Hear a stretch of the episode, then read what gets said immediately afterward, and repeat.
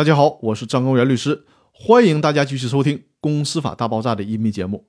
这一期和大家聊的话题是：没有表决权的股东能要求撤销公司决议吗？有人认为，没有表决权的股东是无权提起公司决议撤销之诉的。对于没有表决权这事儿，在有限责任公司当中是很可能存在的，因为有限责任公司可以约定同股不同权。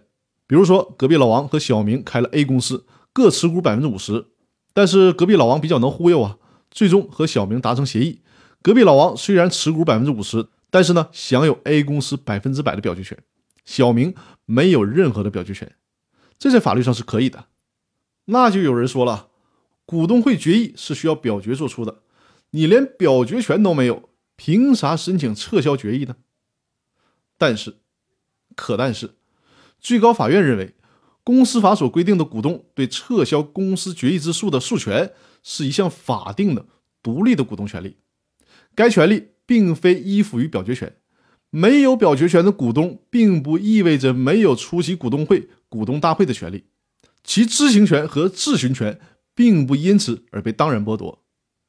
作为小股东，我虽然没有表决权，但我至少有权列席会议。你不能连股东会都不让我参加，就是这个意思。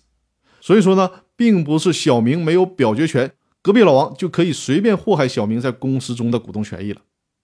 因此说，即便没有表决权，股东也可以要求撤销公司决议。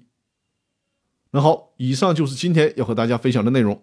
我们这一周的分享就到这里，更多内容呢，我在下一期会继续和大家分享。祝大家周末愉快，谢谢大家。